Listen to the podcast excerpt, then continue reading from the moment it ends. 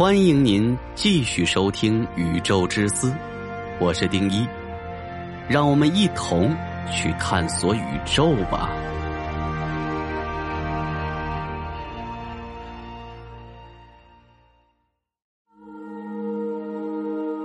光速不可超越？错，两种方式远远超越光速。你的大脑是否够用？现代的物理定律不准我们用想象的速度穿越太空，也就是说，我们不能超越光速飞行。但或许还有个漏洞，能让我们穿越空间，以更快的速度抵达遥远的行星。爱因斯坦告诉我们，空间扩张的速度可以超过光速。空间并不是虚无的，它是有实体的，是一种丝状结构，你可以拉扯它。也可以扭曲它。在科幻小说里，星际旅行者会用曲速引擎扭曲时空的丝状结构，在几分钟内跨越千年的宇宙旅程。想象一下，你在有地毯的房间里，你要到房间的另一端，你可以把前面的地毯褶皱起来，让整张地毯更接近你。你跨过褶皱起来的部分，让后面的地毯拉平。这样就能很快移动到房间的另一端。但是想要那样做，需要极为庞大的能量才能扭曲你跟目的地之间的空间，这远远大于人类所能制造的能量。但是根据现代物理学，曲速引擎有可能成真，只要扭曲太空船周围的空间即可。我们知道，空间可以延伸，也可以收缩。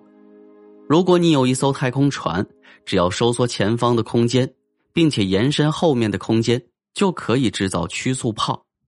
理论而言，这可以让你以十倍光速前进。这种新一代的曲速引擎会在时空中制造波，这种波比光速更快，它可以带着太空船前进，就像冲浪一样。数学家计算过相关数字，就理论而言。新一代的曲速引擎行得通，如今美国太空总署就在实验室进行测试。这种技术究竟能不能成真？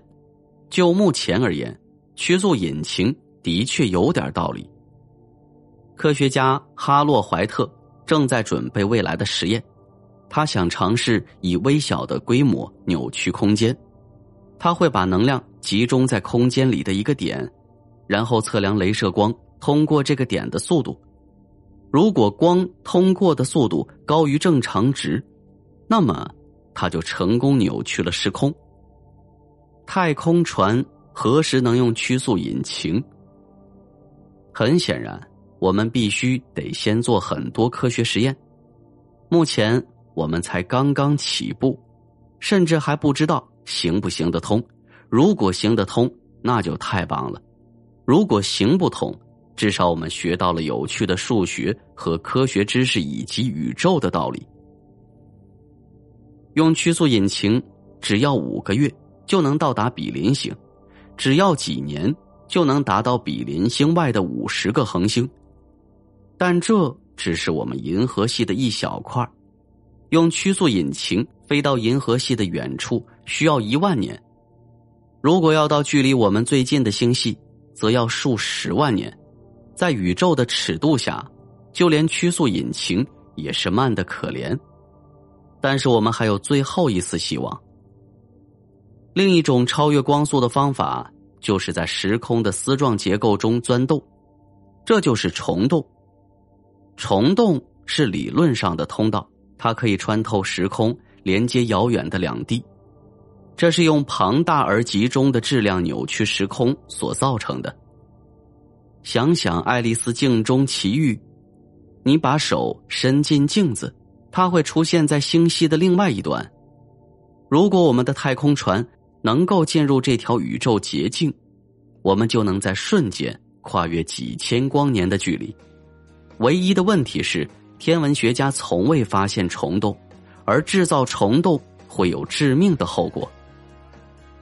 在虫洞两端扭曲空间，制造通道，需要制造极大的质量，但是质量有引力，可以肯定，如果你能用正常质量的话，那么虫洞的两端都会塌缩成黑洞，它塌缩的很快，你根本来不及穿越虫洞。或许虫洞是不可行的交通方式，不过，通常说某件事在科学上行不通的，到最后都是错的。虫洞不太可能发生，但还是有机会的。